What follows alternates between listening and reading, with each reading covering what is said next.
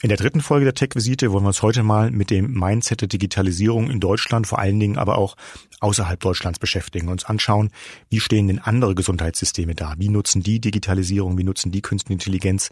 Wo stehen wir in Deutschland im Vergleich dazu? Ähm, und wahrscheinlich werden wir uns so ein bisschen auf die USA konzentrieren, natürlich mal nach China schauen, nach Israel, aber innerhalb Europas, auch nach Nordeuropa, denn ohne hier spoilern zu wollen, in Nordeuropa ist die Digitalisierung im Gesundheitssystem teilweise deutlich fortgeschrittener als bei uns. Ich bin Jens Baas, Vorstandschef der Techniker Krankenkasse. Und ich bin Kenza Aiziabu, Expertin für künstliche Intelligenz und Director Client Engineering bei IBM. Jens, wo wollen wir unsere Weltreise heute starten? Ja, ähm, das ist eine gute Frage. Ähm, ich, ich, würde vorschlagen, wir starten vielleicht in Finnland, ähm, einfach aus dem Grund, dass ich vor einiger Zeit äh, mir Finnland mal sehr intensiv angeschaut habe und geschaut habe, wie da so ein Gesundheitssystem funktioniert. Und ohne da jetzt im Vorhinein schon alles vorwegnehmen zu wollen, man ist manchmal schon ein bisschen neidisch und wundert sich, warum gehen viele Dinge so gut in anderen Ländern, die bei uns nicht funktionieren. Ganz banale Sache. In Finnland kriegt einfach jeder Bürger eine ID in dem Moment, wo er geboren ist und die kann er einfach für alles benutzen. Für seine seinen Umgang mhm. mit dem Staat, für seine Anmeldung überall und eben auch für Krankenversicherungssachen. Und bei so kleinen Dingen fängt es schon an ähm, und man fragt uns, warum es bei uns so nicht so ist. Ähm, und deswegen sollten wir vielleicht in der Tat einfach mal mit einem kurzen Faktencheck starten.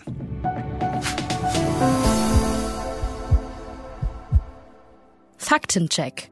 Digitalisierung im deutschen Gesundheitswesen. Deutschland hat eines der fortschrittlichsten, aber auch teuersten Gesundheitssysteme der Welt. Doch der Blick auf andere europäische Länder zeigt, in puncto Digitalisierung kann Deutschland nicht mithalten. Andere Länder wie Schweden, Finnland, Spanien oder Frankreich sind mit ihrer Digitalisierungsstrategie wesentlich erfolgreicher. In einigen internationalen Studien liegt der Digitalisierungsgrad des deutschen Gesundheitssystems sogar unter dem europäischen Durchschnitt. Mit der Corona-Pandemie wurden die Schwachstellen in der Digitalisierung besonders deutlich. Auch die digitale Kommunikation und Dateninfrastruktur, etwa bei der Speicherung medizinischer Patientinnendaten, weisen erhebliche Defizite auf. Der Index für digitale Wirtschaft und Gesellschaft, kurz DESI, misst die Fortschritte der EU-Mitgliedstaaten im Bereich Digitalisierung. Zu den Ländern mit dem höchsten Digitalisierungsgrad zählen Finnland, Dänemark, die Niederlande, Schweden und Irland. Deutschland steht unter den 27 Vergleichsländern an 13. Stelle. Zwar wurden in den vergangenen fünf Jahren gute Fortschritte erzielt, insbesondere im Bereich Glasfaserversorgung weist Deutschland jedoch erhebliche Defizite auf. Nur 15,4 Prozent der besiedelten Gebiete sind hierzulande mit Glasfasernetz ausgestattet. Im ländlichen Raum liegt die Abdeckung sogar nur bei 11,3 Prozent. Auch die digitale Vernetzung zwischen Gesundheitseinrichtungen ist für die digitale Transformation des Gesundheitssystems essentiell. Die hohen bürokratischen Hürden beim Thema Datenschutz verzögerten die Einführung der elektronischen Patientenakte und des E-Rezepts in Deutschland. Einige Expertinnen und Experten fordern daher, die bestehenden Datenschutzregeln für den Gesundheitsbereich komplett zu überarbeiten. Um die Zukunftsfähigkeit des Gesundheitssystems zu sichern, hat das Bundesgesundheitsministerium 2022 den Startschuss für eine Digital Health Strategie gegeben. Durch das Investitionsprogramm soll die digitale Transformation in Gesundheitswesen und Pflege beschleunigt werden.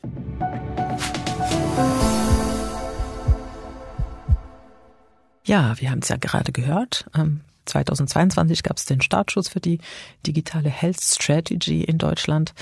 Sag mal, Jens, gibt's auch so eine Strategie in, in Finnland? Ähm, ist das Zufall, sage ich mal, dass es gut funktioniert oder ist das ein guter Plan? Ja, es ist kein Zufall, sondern es ist in der Tat ein guter Plan gewesen, den wir gehabt haben. Finnland hat natürlich das Problem, dass es ein sehr großes Land ist und es ist sehr schwierig, dort eine Gesundheitsversorgung aufrechtzuerhalten für jeden. Ähm, auch die Vernetzung ist dort natürlich nochmal eine ganz andere Herausforderung als bei uns. Und deswegen haben die Finnen eben nicht nur einen Plan im Gesundheitswesen gemacht, sondern einen übergreifenden Plan, wie sie mit Digitalisierung der öffentlichen Versorgung diesmal umgehen wollen und haben da eben auch die digitale Gesundheitsversorgung mit rein integriert. Also die hatten einen übergreifenden Plan, der sagt, jeder Finne hat eine elektronische Patientenakte, auf die soll jeder Leistungserbringer, jede Leistungserbringerin zugreifen können. Ähm, wenn ich ein Medikament bekomme, kann ich eine elektronische Verschreibung dafür bekommen und diese Daten sind auch miteinander verknüpft. Also viele Dinge, die wir bei uns nicht haben, sind in Finnland eben schon vorhanden. Sag mal eine Frage dazu gleich. Ist die Nutzung der Patientenakte, ist die irgendwie Pflicht oder wird es dann den BürgerInnen ähm, freigelassen, ob sie das nutzen oder nicht. Weil das spielt ja auch eine Rolle, ne? In der, in das der, äh spielt eine große Rolle. Es ist Pflicht, eine zu bekommen. Es ist keine Pflicht, sie zu benutzen. Ähm, also von daher habe ich eine Freiwilligkeit in der Nutzung. Okay, aber jeder hat eine und äh, äh, sie ist da und verfügbar, startklar. Genau, so ist das. Und okay, alles klar. Du, du selber hast ja auch Erfahrung im Ausland. Wir hatten das in einer der Folgen, Folgen darüber geredet, dass du mal in Spanien im Gesundheitssystem Erfahrung gehabt hast. Wie, wie war denn da deine Erfahrung? Gerade vielleicht auch im Bereich der Digitalisierung oder hat es da noch gar keine Rolle gespielt? Ich bin 2007 nach mhm. Deutschland gekommen. Das war davor. Das heißt, mhm. so große ähm, eine große Rolle hatte da die Digitalisierung mhm. noch nicht gespielt. Ähm, dennoch ist das System so ein bisschen anders. Ja. Und was ich äh, ganz gut daran fand, ist genau diese Schnittstelle zwischen Arztpraxis und Krankenhaus. Das ist etwas, was mir hier in Deutschland fehlt tatsächlich. Denn wenn man, also präventiv kriegt man schon Termine. Natürlich, man muss früh aufstehen, äh, um die Termine äh, ähm, auszumachen. Und äh, das gelingt mir immer nicht so gut. Und dann, wenn etwas plötzlich passiert, ein Unfall, was auch immer, dann geht man ins Krankenhaus. Ja. Und manchmal ist es gar nicht so gravierend. Ähm, und man weiß ja, im Krankenhaus muss man sehr, sehr, sehr lange äh, warten. Mhm. Und deswegen waren diese Gesundheitszentren, wie ich sie in, in Barcelona erlebt habe, super, weil die gab es in jedem Viertel, in jedem Bezirk. Und wenn man so einen Unfall hatte, ne, wo man jetzt nicht wahnsinnig viel blutet und nicht in Ohnmacht gefallen ist, dann weiß man, okay, ich kann da hingehen. Mhm. Das ist dann die, ne, ist auch eine Notaufnahme, aber eine, die im kleinen Rahmen ist. Und das entlastet natürlich auch die Krankenhäuser von den richtigen, ernsthaften Fällen. Und äh, das fand ich sehr praktisch. Ja. Ja, das ist in der Tat die Struktur da ein bisschen anders in Spanien. Also mhm. bei uns ist, wir haben ja eine doppelte Facharztschiene, also Niedergelassene und Fachärzte im Krankenhaus. Also ein bisschen anders als im anderen Land ist. Aber auch in Spanien hatten wir natürlich das Problem, diese Strukturen miteinander zu vernetzen, dass man auf die Daten zugreifen kann, zum Klar. Beispiel eines Patienten. Und das haben die, finde ich, zumindest sehr spannend in Spanien mittlerweile gelöst. Die haben dann eine neue App, ähm, Meva Salut heißt die, ähm, in der eben in der Tat die Daten, die man als Patient hat, alle gespeichert sind und vor allen Dingen, wo jede Leistungserbringerin, jeder Leistungserbringer darauf zugreifen kann. Das heißt, die haben geschafft, was wir eben in Deutschland noch lange nicht haben, ähm, eine Vernetzung der Daten untereinander. In Katalonien benutzen das, glaube ich, von acht Millionen Einwohnern mittlerweile sechs Millionen. Also eine wirklich große Verbreitung einer digitalen Gesundheitsakte. Das finde ich total spannend, Jens, wenn wir uns schon mal den Namen anschauen. Mhm. Ne? Merva Salut bedeutet ja auch Gesundheit. meine Gesundheit. Genau. Und das ist gar nicht zu, zu unterschätzen. Ne? Wir, wir haben in der letzten Folge ja auch über das Narrativ gesprochen, ja. ne? dass die, der Mehrwert für den äh, Patient, für die Patientinnen im Vordergrund steht. Und schon mal bei der Auswahl der App mhm. ist es wichtig, weil hier die App heißt nicht elektronische Patientenakte ja. oder EPA oder was auch ja, immer, sondern meine sondern Gesundheit. Meine Gesundheit. Und der Mehrwert ist im Vordergrund. Ihr seht das, wenn ich diese App runterlade. Es geht darum, dass ich meine Gesundheit überwachen kann ja. oder mich um meine Gesundheit ja. kümmere. Oder leichter Termine bekomme. Du hast ja gesagt, eins der Hauptprobleme, Termine schnell ranzukommen, hilft die App. Ja, ja, aber gesamtheitlich. Ja. Ne, ich habe immer, ich werde daran erinnert, dass es geht um deine Gesundheit. Genau. Bei mhm. all diesen Sachen. Ne? Auch wenn du deine Daten teilst, es geht um deine Gesundheit. Es geht darum, dass wir diese Daten brauchen zum Forschen, so Therapien entwickeln, Medikamente entwickeln, ja. was auch immer eine bessere Versorgung, auch die Logistik. Ja. Ne, meine, meine Wartezeiten, ich muss nochmal zurück zu meinen Wartezeiten.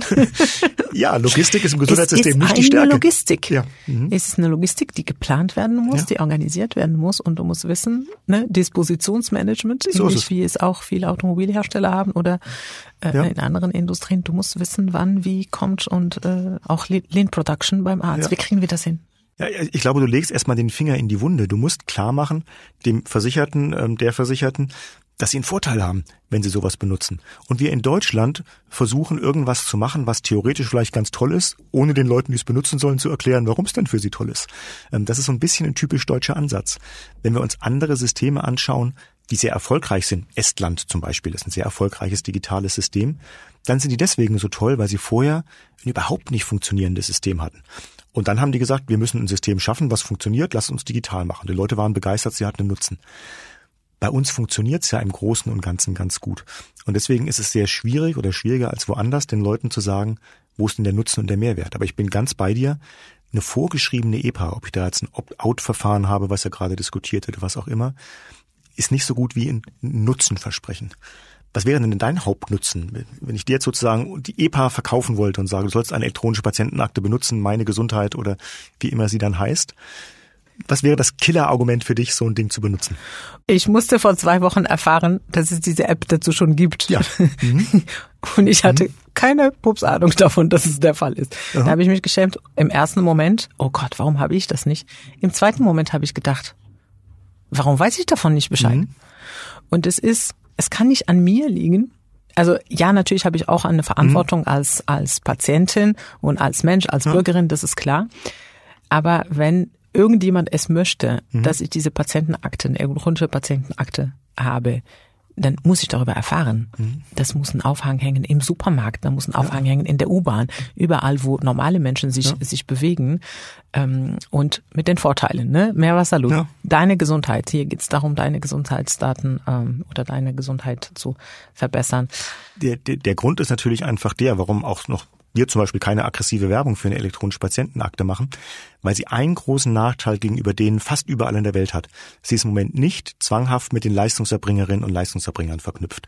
Das heißt, wenn ja. ich zum Arzt gehe, dann sind nicht automatisch meine Daten dort drin. Und ich bin persönlich fest davon überzeugt, das ist ja der eigentliche Mehrwert. Wenn ich mir sicher sein kann, dass wenn ich beim Arzt gewesen bin, wenn ich irgendwo eine Kontrolle gehabt habe, wenn ich einen Laborwert gehabt habe, dass der dann auch drin ist. Und wenn ich zum nächsten Arzt, zur nächsten Ärztin gehe, dass die das dann auch hat, diese Daten. Und das ist in Deutschland bisher nicht gewährleistet. Und wenn ich mir gerade sowas wie Mehrwasser Blut anschaue, die haben das halt. Da ist es 100% sicher, dass wenn ich irgendeine Behandlung gehabt habe, dann sind diese Daten auch in der App und können auch benutzt werden für die nächste Behandlung. Und die Gefahr, die wir in Deutschland natürlich sehen, ist, wenn man so eine Akte stark bewirbt und dann probieren die Leute sie aus und stellen fest, aber ist noch nicht da ist noch gar nicht alles drin, ja. dann ja, sind ja. sie enttäuscht und benutzen sie danach nicht mehr. Also wir müssen diesen Punkt überkommen. Mhm. mhm. Es, die Akte muss mir einen Mehrwert bringen, in dem meine Daten auch angeschlossen sind. Das ist, glaube ich, wichtig. Aber das ist ja so ein bisschen Henne-Ei-Problem, weil äh, ich kann mir gut vorstellen, dass auch die Ärztinnen und Krankenhäuser sagen, wir stellen erst die Schnittstellen, weil mhm. es ist ja auch ein Investment, ne? Ja. Es muss ja auch eine IT ja. äh, dahinter sein, äh, müssen Schnittstellen gebaut werden. Man muss sich darüber einigen, wie das aussehen soll, also wie der Datenaustausch aussehen soll. Es ist ein Investment. Und wenn die sagen, das machen wir erst, wenn genug Leute mhm. die nutzen und die Leute sagen, ja, ich nutze es aber erst, wenn es mir einen Mehrwert bringt, da dreht, dreht man sie so ein bisschen im Kreis und, und keiner äh, Wer macht den Staat jetzt? Ja, Brauchen wir ein Gesetz, was uns alle zwingt, auf die Finger haut und sagen, jetzt die, muss hier mal an, oder wie? Ja, die, die Gesetze gibt es schon und im Moment ist die Diskussion ja auch, dass es in Deutschland ein Gesetz werden soll, eine sogenannte Opt-out-Lösung einzuführen. Das heißt, jeder kriegt ja. eine Akte und darf dann nur sagen, ich will sie nicht benutzen. Das kann man machen oder nicht. Ich finde, viel wichtiger wäre ein Gesetz, wo drin steht, ich habe ein Recht darauf, dass der Arzt seine Daten in meine Akte einstellt. Das wäre das viel spannendere Gesetz und dann kann ich sagen, ob ich sie benutze oder nicht, kann ich entscheiden. Aber diese Sicherheit möchte ich haben. Wenn wir wieder ins Ausland schauen und uns andere Länder anschauen, dann haben die Akten oft da funktioniert, wo es sogenannte HMOs gegeben hat. Das heißt, da waren die Ärzte, USA oder Israel zum Beispiel, bei den Krankenkassen angestellt. Ähm, und dann konnte man einfach sagen, das ist jetzt dein Job, das zu füllen. Punkt. Also du bist angestellter Arzt, du musst das machen. Mhm. Ich bin jetzt kein Freund dieses Systems, ich möchte kein HMO-System in Deutschland haben, aber um natürlich sowas direkt einzuführen, ähm, hat das an der Ecke geholfen. Ähm, in Deutschland müssen wir über Verträge, ähm, mit den kassenärztlichen Vereinigungen absichern, dass diese Daten dort reingestellt werden. Ähm, und das ist natürlich einfach ein komplizierterer Weg. Ja, man, man sieht wieder, je länger man über das Thema diskutiert, desto mehr Komplexität sich herausstellt. Ja. Wir, wir hatten ja in der ersten Folge versucht, äh, äh ganz kurz über die Komplexität des Kassensystems erstmal zu, zu sprechen und ich, sehe, ich, ich werde ich werde immer schlauer, beziehungsweise ich werde immer verwirrter. Ja, Jens. Das ist ein bisschen das Problem des Gesundheitssystems. Es ist wirklich kompliziert und verwirrend. Man darf es aber auch nicht als Ausrede nehmen, weil, weil ehrlich, nee, andere Länder haben auch komplizierte Systeme gehabt. Und wenn wir uns zum Beispiel nordische Länder anschauen, Dänemark oder Schweden, ähm, die haben viele der Probleme ja auch gehabt, die wir gehabt haben. Die sind auch regional organisiert. Ähm, da gibt's auch nicht irgendwie einen großen Staat, der alles vorgibt, sondern die Regionen sind relativ stark und haben auch viel Autonomie, die da irgendwie mit drin ist. Trotzdem haben die es geschafft, zumindest allgemeine Regeln vorzugeben, an die dann die Regionen sich halten mussten. Ähm, und innerhalb dieser Regeln sie dann Freiheitsgrade hatten, Dinge zu tun. Und damit haben die ihre Digitalisierung ganz gut vorangebracht. Schweden ist eins der digitalisiertesten Länder im Gesundheitssystem überhaupt. Und ich glaube, niemand würde sagen, dass Schweden Datenschutz problematisch ist oder demokratisch problematisch oder ein zentralistisch autokratisch geführter Staat, sondern es ist ein völlig westlicher demokratischer Staat und der föderal organisiert ist in vielen Bereichen des Gesundheitssystems und wo es trotzdem funktioniert. Also das Problem liegt nicht an unserer Organisation unseres Landes, um es mal so zu sagen.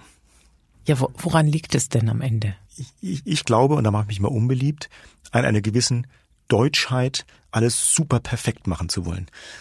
Ja, als wir, ja, ist ja. glaube ich in allen Bereichen so. Als ja, wir zum ersten Mal über, über elektronische Patientenakten diskutiert haben, wurde ich von Politikern immer gefragt, wenn es so eine Akte gibt und jetzt fällt eine 90-jährige Oma irgendwo in Brandenburg auf dem Land um, wo es keinen Handyempfang hat und sie hätte auch gar kein Handy, was passiert denn dann?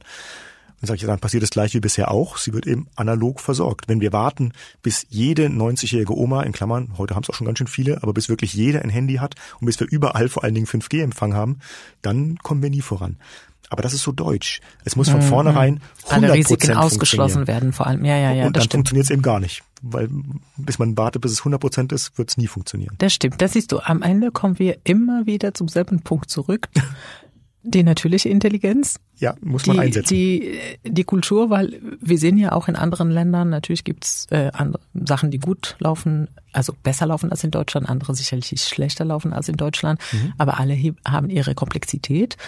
Und ähm, es gibt ja auch Länder, die äh, über die wir gerade gesprochen haben, die nicht so reich sind wie Deutschland, ja. sage ich mal. Also es, es, ja. es liegt auch nicht an der Finanzierung oder an den finanziellen Möglichkeiten, ja. Ähm, ja, sondern am Ende des Tages an der Kultur und äh, wie ja. man mit Neuerungen Absolut. umgeht und, und Risiko. Es ist sogar im Gegenteil so. Estland ist sicher ein deutlich ärmeres Land mit einem deutlich schwierigeren Gesundheitssystem gewesen, als es in Deutschland der Fall ist. Trotzdem haben oder gerade deswegen haben die in Estland sehr stark auf die Digitalisierung gesetzt. Ähm, am Geld liegt es in der Tat nicht. Ich nehme ein anderes Beispiel Israel, weil wir gerade sozusagen mal aus Europa vielleicht rausgehen oder zumindest an den Rand von Europas gehen. In, in Israel ist man ebenfalls föderal organisiert, zumindest im Krankenversicherungsbereich gibt es vier große Krankenkassen. Jede von denen ähm, ist eine HMO, hat also auch eigene Ärzte und jede von denen hat gute Dokumentationssysteme nächstes Mal eingeführt. Und irgendwann hat der israelische Staat gesagt, die müssen auch miteinander arbeiten, die müssen sich auch vernetzen. Und nur das hat der Staat dann vorgegeben, hat gesagt, diese müssen auch zusammenarbeiten, egal in welcher Krankenkasse ich bin. Das heißt, die Herausforderung kann man lösen, die haben andere Länder auch gelöst. Ähm, wir tun uns sehr schwer in so strukturellen Veränderungen, die sowas leider mit sich bringen würde. Okay, also ich bringe mal ein bisschen die positive Stimmung mit rein. ich versuch's. Ähm, ich habe das auch als, als adoptierte Deutsche in Anführungszeichen ähm, auch beobachtet. Es gibt hier wahnsinnige gute ähm, Aspekte der deutschen Kultur. Also das Richtige machen mhm. gefällt mir schon, gerade als Ingenieurin.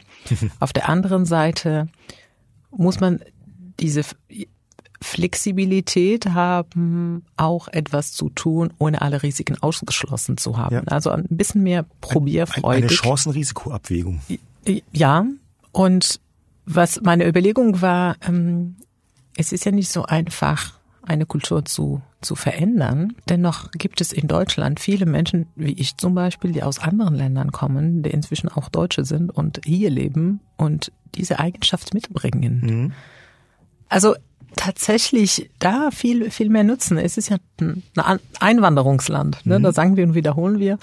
Ähm, aber das leben wir, glaube ich, immer noch nicht vor. Also ja. wenn man da eine bessere Mischung hinbekommt, auch was die Kultur angeht. Und es geht ja nicht darum, dass man äh, die deutsche Kultur verpönt. Mhm. Auf gar keinen Fall. Die hat ganz viele positive Sachen. Aber genau das Ergänzen, ne, wie mhm. wir in der letzten Folge besprochen haben, die Ergänzung zwischen künstlicher Intelligenz und, und Menschen. Und hier würde ich mal sagen, wenn wir die Diversität in Deutschland schon haben, dann sollten wir sie vielleicht mehr umarmen, weil das auch an diesem, bei diesem Thema helfen könnte, ja. ein bisschen mehr Risiko ja, also ich, ich bin da absolut bei dir, weil ich meine, das weiß jeder, eine diverse Teams bringen einfach viel bessere Ergebnisse und man kann eben die Vorteile ähm, natürlich dann auch viel besser realisieren, die die Diversität dort irgendwo bringt. Ich glaube aber an einer Ecke muss man auch was ganz Deutliches sagen. Die Deutschen sind nicht digitalisierungsfeindlich. Es ist nicht so, dass der Deutsche auf der Straße digitalisierungsfeindlicher ist als irgendwelche anderen Menschen in anderen Ländern oder auch die deutschen Ärztinnen und Ärzte sind nicht digitalisierungsfeindlich. Wo die feindlich sind, und das kann ich verstehen, ist eine, eine überbürokratisierte Digitalisierung. Wenn ich Arzt ähm, in der Praxis bin, dann habe ich auch keine große Lust, dass die Digitalisierung mir mehr Arbeit macht. Die soll mir weniger Arbeit machen. Und deswegen ist es, glaube ich, weniger ein Mind-Problem oder ein Mindset-Problem der Ärztinnen und Ärzte oder der Patientinnen und Patienten oder auch der normalen Einwohner. Es ist eher ein Regulations- und Behördenproblem, würde ich es fast nennen, was wir dort haben. Oder hast du den Eindruck, oder hast du das Problem, den Eindruck, der Deutsche ist digitalisierungsfeindlich? Nee, nee, nee, nicht Digitalisierung, aber Veränderung. Mit. Okay. Veränderung tut man sich hier grundsätzlich schwer. Und Digitalisierung. Mhm. ist auch ein bisschen eine Veränderung, also die bringt auch ein bisschen Kontrollverlust mit, mit sich und überhaupt, Punkt hast du vorher erwähnt, ähm, hier geht's uns gut. Ne? Du meintest Mhm. Estland. Wir hatten äh, finanzielle Schwierigkeiten, ist deswegen mussten sie das. Der Druck war hoch, Mhm. ähnlich wie wir es auch gesehen haben mit Corona. Ne? Der Druck war hoch, deswegen wurde dieser Impfstoff schnellstmöglich äh, ähm, entwickelt. Und hier ist der Druck, ja, weiß ich nicht, ob der hoch genug ist. Natürlich sehen wir, wenn wir es nicht machen, werden wir abgehängt. Und Mhm. wenn wir es nicht machen, dann kriegen wir die Versorgung nicht mehr hin in den nächsten Jahren mit der alternden Gesellschaft. Also da sehen wir kommen, aber es ist vielleicht noch zu weit weg. Ja, es ist nicht sein. heute Ja. schon. Und deswegen dieses äh, präventive ähm, Prävention ist, äh, ist schon etwas, was die Deutsche können. Das wird aber verhindert mit der Kritikkultur, kann man sie so Mhm. Ja, nennen. ja, manchmal auch überkritisch. Genau. Mhm. Ja. Also das hier, das ist auch etwas, äh, äh, womit ich lange äh, gehadert habe oder oder klarkommen musste. Und das erlebe ich auch jeden Tag, nicht nur im Beruf, sondern zu Hause. Ich habe den typisch deutschen Ingenieur geheiratet und natürlich wird erstmal alle Aspekte Mhm. beleuchtet, die nicht funktionieren können, äh, bis man über die die äh, kleinen Aspekte, die funktionieren können, spricht. Und ich habe inzwischen gelernt, dass diese Reihenfolge so ist, weil, weil man es ja gut meint. Ne? Man versucht, alle Probleme aus dem Weg zu räumen, dass man sich nur auf das, was funktionieren könnte, Ja. konzentriert. Die Kunst ist immer die Balance zu finden, dass man auf dem Weg nicht komplett die Lust verliert Ja. und die Kräfte verliert und die Zeit verliert. Ja. Und das ist, glaube ich, ne, diesen Shift. Wir müssen mal ein bisschen weniger Devil's Advocate Ja. sein, dass wir erstmal ne, mit der Lupe nach dem Problem suchen oder nach dem Haar in der Suppe, sondern vielleicht auch mal schauen, auch ne, das Narrativ nochmal. Mewa Salut, Ja. meine Gesundheit. Ja. Das immer wieder zu sagen und, und zu wiederholen. Und Ja. wenn man sich mit den Ethikexperten unterhält, die auch die Gesetze machen, sage ich mal, die sagen ja auch, das, Genau. was wir erreichen wollen, ist ja, es ist unethisch, das, Das- den Leuten vorzuenthalten. Das ist die relativ klare Aussage, die die sagen. Ähm, Und äh, ich gebe dir auch völlig recht. Es ist natürlich so, dass wir da im Deutschen vielleicht ein bisschen übervorsichtig sind. Man muss fairerweise aber auch sagen, manchmal ist es auch gut bei Gesundheitsdaten. Weil ich habe mir direkt vor der Pandemie mal China angeschaut, ähm, was die dort tun, weil dort wirklich beeindruckende Dinge, auch im Bereich der künstlichen Intelligenz, muss ich dir ja nicht erzählen, ähm, passieren, auch in Bezug auf Finanzierung durch den Staat, dort ganz andere Voraussetzungen sind, als die bei uns sind. Und die hatten natürlich genau das Problem. Die haben eine Milliardenvolk, was sie medizinisch versorgen müssen. Ähm, auf dem Land gibt's eigentlich gar keine Ärzte. Ähm, es gibt sogenannte Barfußärzte, nennen die, also die mit ganz minimalen Ausbildung. Ähm, und die müssen eben ein Milliardenvolk versorgen. Deswegen haben die sehr schnell auf die Digitalisierung gesetzt und haben dort Dinge wie Telemedizin ähm, oder auch künstliche Intelligenzsysteme in der, in, der, in, der digitale, in der Medizin ganz stark vorangebracht. Aber wenn man da abends bei einem Bier sich mal mit einem Arzt unterhält, dann sagt der so in dem Nebensatz, klar und natürlich melde ich meine Daten auch jeden Abend ähm, an den Staat. Also der Arzt überträgt alles in seiner Praxis auch jeden Abend an den Staat. Wenn dich mit der größten Versicherung unterhältst und sagst, na ja, wir können mit euch nicht kooperieren, weil bei euch der Datenschutz nicht so geben, dann schauen die einen groß an und sagen, die Datenschutz ist bei uns ganz wichtig. Also diese Daten, da kommt keiner ran, die sehen nur wir und der Staat. Und dann sagen wir, ja, das ist aber nicht, was wir unter Datenschutz verstehen, dass nur du und der Staat sie siehst, sondern das ist eben ein anderes Verständnis. Und deswegen an der Ecke, glaube ich, ist es gut, da mit einem gewissen in deutschen Ingenieursskeptizismus dran zu gehen, zu sagen, was passiert denn genau mit Daten, wenn wir digitalisieren und nicht den chinesischen Weg zu gehen, der sagen, da ist erstmal Nutzen da, ich werde besser behandelt, Punkt. Und nicht zu sehen, dass durchaus auch ein Risiko da ist, wenn diese Daten absolut. natürlich dann woanders hingehen. Ja? Klar, aber das eine schließt das andere nicht aus. Genau. Deswegen meine ich, das sind wieder die positiven Aspekte der Ja. deutschen Kultur, dass man sagt, okay, das ist, das sind die Rahmenbedingungen, in denen wir uns bewegen Ja. wollen. Das ist den minimalen Datenschutz, den wir unbedingt erfüllen müssen.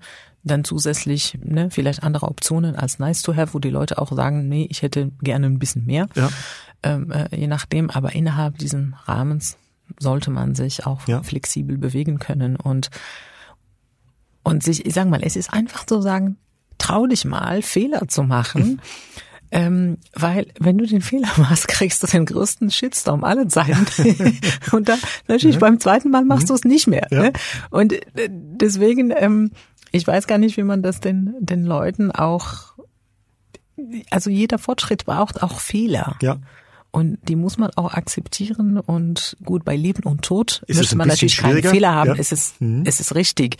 Aber ne, wenn wir jetzt sagen, es geht um die Logistik, ne, dass wir weniger Wartezeiten haben, dass wir die Übertragung der Daten auch ermöglichen, dass Diagnosen auch schneller oder überhaupt die Abrechnung, also Sachen, Ja. die eigentlich die mit mit Leben und Tod gar nichts zu tun Ja. haben, sondern dieses drumherum, was ähm, äh, das Personal so viel Zeit wegnimmt, dass sie sich tatsächlich um die PatientInnen kümmern.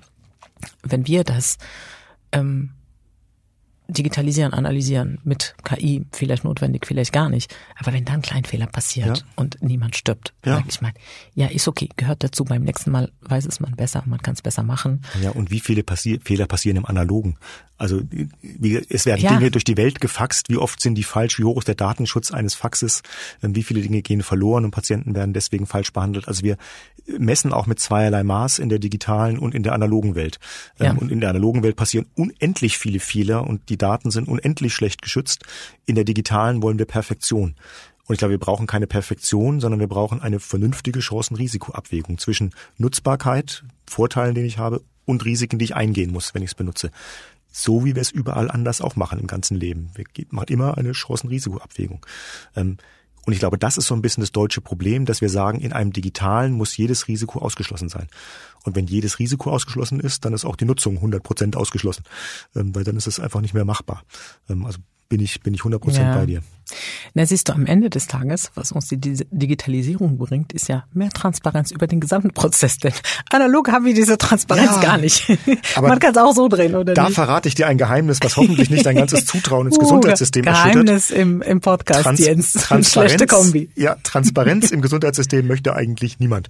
Ähm, weil ganz gefährlich. Dann kann ich auf einmal sehen, welche Medikamente was taugen, welche Leistungserbringerinnen gut sind, welche Krankenkassen gut sind. Transparenz ist ein ganz böses Wort. Ich glaube, viele haben Angst davor, dass die Digitalisierung Transparenz bringt. Das kann man nicht so deutlich sagen, deswegen versucht man andere Argumente zu bringen.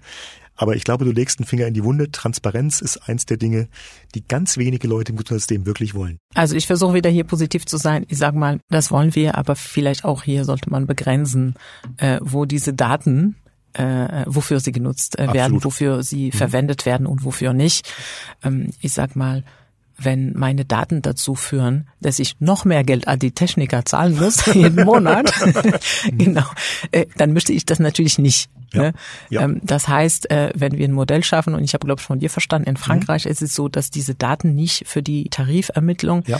äh, verwendet werden dürfen, dann hätte man damit ja auch diese Angst, die die meisten Leute auch haben, äh, äh, damit gelöst oder Ja, beseitigt. ist übrigens nicht nur in Frankreich so, ist in Deutschland ja auch so. Also in Deutschland darf man keine Gesundheitsdaten für Tarifierung von Krankenkassen benutzen, außer in der privaten Versicherung. Naja, man Aber darf die Daten für gar nichts nutzen hier so oder nicht. Also ja, leider ja.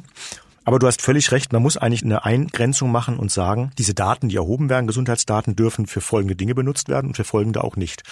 Und ich würde von vornherein ausschließen, sie dürfen nicht für Versicherungsverträge benutzt werden, sie dürfen nicht benutzt werden für Arbeitsthemen. Der Arbeitgeber darf nicht sagen, Ah ja. die KI sagt, das Risiko, dass du irgendwie in zehn Jahren krank wirst, ist hoch, deswegen stell ich dich jetzt schon mal nicht ein. Das sind alles Dinge, die muss man gesetzlich verbieten, dass die überhaupt passieren. Und man muss, und das ist ja unser Ansatz auch mit unserer elektronischen Patientenakte, letztendlich dem Patienten, der Patientin selber die Möglichkeit geben, zu sagen, dafür darf ich meine Daten einsetzen und dafür nicht. Ähm, Ich bin auch gegen eine Zwangsdatenspende zur Forschung. Frag die Leute doch. Wenn du sagst, möchtest du deine Daten der Forschung zur Verfügung stellen, werden die meisten Leute Ja sagen.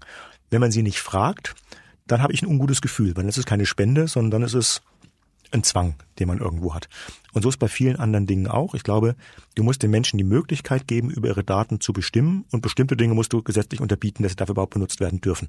Und dann hat man auch, glaube ich, ein ganz gutes Set, mit dem man arbeiten Nein, kann. siehst du, bei der Forschung äh, hätte ich äh, äh, da eine andere Meinung. Mhm. Ich würde sagen, genau gerade für Forschung ähm, würde ich dafür plädieren, dass sie automatisch ver verwendet werden, die Daten anonymisiert. Ja, Mhm. Klar, ne? analysiert immer. Mhm. Also Kenser darf nicht draufstehen als Name und wo ich wohne, aber was ich ne, für, für ein Geschlecht bin, Körpergröße, alles, was man Mhm. Ja. braucht für die Forschung, wenn das anonymisiert ist, habe ich eigentlich nichts dagegen. Und wenn man das den Leuten als Wahl gibt, wird kompliziert, weil da muss man sich damit auseinandersetzen. Da würde ich sagen, einfach pauschal für Forschungszwecke. Ja, dann haben wir da äh, in der Tat eine unterschiedliche Meinung, weil natürlich kannst du gerade Gesundheitsdaten schon relativ gut auf die Person zurückführen, weil es eben Gesundheit bist du eben sehr individuell. Und je mehr Daten es sind, desto genauer kann ich dich identifizieren, auch wenn der Name nicht dabei steht. Ähm, wir haben aber ja unsere Versicherten gefragt und etwa 80 bis 90 Prozent würden ihre Daten ja auch zur Verfügung stellen. Und dann finde ich, es ist immer der bessere Weg, jemanden zu fragen, als ihm zu sagen, nee, das nehmen wir dir einfach weg. Ähm, also ich bin an der Ecke ja, ein großer Freund davon zu sagen, zeige ihm den Nutzen, so wie du es vorhin gesagt hast. Du hast ja vielleicht auch was davon, weil du später vielleicht mal von, davon profitierst, unmittelbar als Patient oder über die Forschung. Würdest du das auch machen? finde ich die bessere Variante, als zu sagen, das ist einfach ein Zwang, die Daten herzugeben. Ja, obwohl du weißt ja auch, ne, diese, diese Studien, wenn du jemand fragst, würdest du es machen, der sagt ja und wenn es an dem das Moment ist, ist, sagt er nein. Ja, also das, das ist, ist das so, heißt, ja. Es wird weniger als 90 Prozent sein. Ja, das ist so. Ja, mhm. aber auf jeden Fall, äh, Jens, das war mhm. ja eine, eine schöne Weltreise. Mhm. Ähm, Jetzt bin ich mir auch wieder unschlüssig, ob, ob wir mit positiver Stimmung hier rauskommen oder nicht. Ich bin ja ein positiver Mensch und äh, versuche nur das äh, Gute an, an allen Sachen zu sehen. Ähm, ich würde mal sagen, das, wovon ich überzeugt bin, ist, wenn die Deutschen sich irgendwas vornehmen, dann schaffen sie es auch.